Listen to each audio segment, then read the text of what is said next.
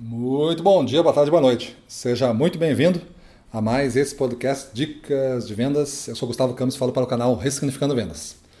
E no episódio de hoje, o nosso tema é reunir para progredir.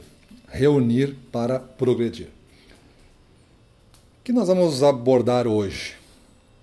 Você, gestor comercial, que deve fazer para fazer para conseguir a progressão para conseguir que a sua equipe conquiste mais resultado no mercado é reuni-los.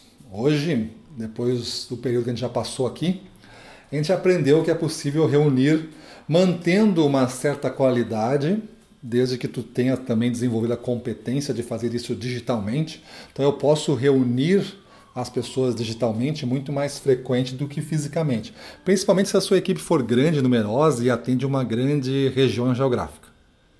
Se você tiver esta equipe, às vezes é muito custoso reuni-los presencialmente. Mas saiba que um não substitui o outro, são complementos. Eu deveria ter encontros presenciais, marcados e programados, se não mensais, bimestrais, no máximo trimestrais, eu diria, numa, numa equipe. Se não tiver isso acontecendo, é muito ruim para a performance.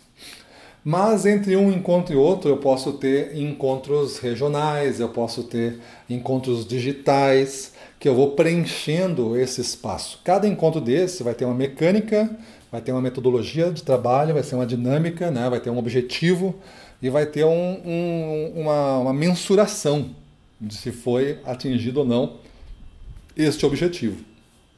Então, quando eu falo reunir para progredir, é mais ou menos isso, porque às vezes, como gestor, a gente esquece desta prática. Eu fico tratando todo mundo no individual. Isso é bom. Só que todo mundo no individual somente faz com que o pessoal não entenda o grupo. E se não entende o grupo, começa a ser uma coisa muito individualista. E eu começo a gerar uma briga interna dentro do time. Eu não, eu não, eu não quero mais ajudar ninguém dentro do time. E quando eu reúno, eu tenho possibilidades de um entendimento maior da causa, do entendimento maior de ajudar uns aos outros e trocar experiências. Quantos cursos tu pagou que na verdade existia um moderador que conduziu você pela temática, mas na hora prática mesmo tu discutia em grupo e fazia o aprendizado ali com os demais, sabendo como os demais trabalhavam, faziam a coisa. Então esse é o grande ganho de reunir para progredir extrair do próprio grupo as melhores práticas que dão mais certo. Porque eu existo lá, você tem uma equipe de 10 vendedores, tem 10 pessoas tentando alguma coisa todo dia. E se eu conseguir fazer com que esse conhecimento circule mais rápido, o que aquele cara demorou às vezes um ano para descobrir, ele pode ensinar em meia hora. E eu posso sair fazendo depois do que, ele, que eu aprendi.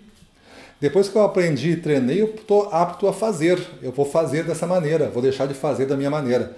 E eu posso conquistar mais do que a outra pessoa conquistou, posso conquistar a mesma coisa ou muito mais do que eu estava conquistando a partir de uma prática nova, que eu ia demorar às vezes anos ou nunca mais, eu nunca ia chegar nisso, nunca ia chegar nessa conclusão. E agora um cara me ensinou e eu consigo fazer e melhorar. Então, reunir para progredir, ele funciona se você sabe também extrair do grupo o melhor que o grupo tem. Deve ser feito dessa forma aí. Beleza? Então é isso aí. Vamos para a rua, na frente dos clientes, domínio total, vamos para cima deles.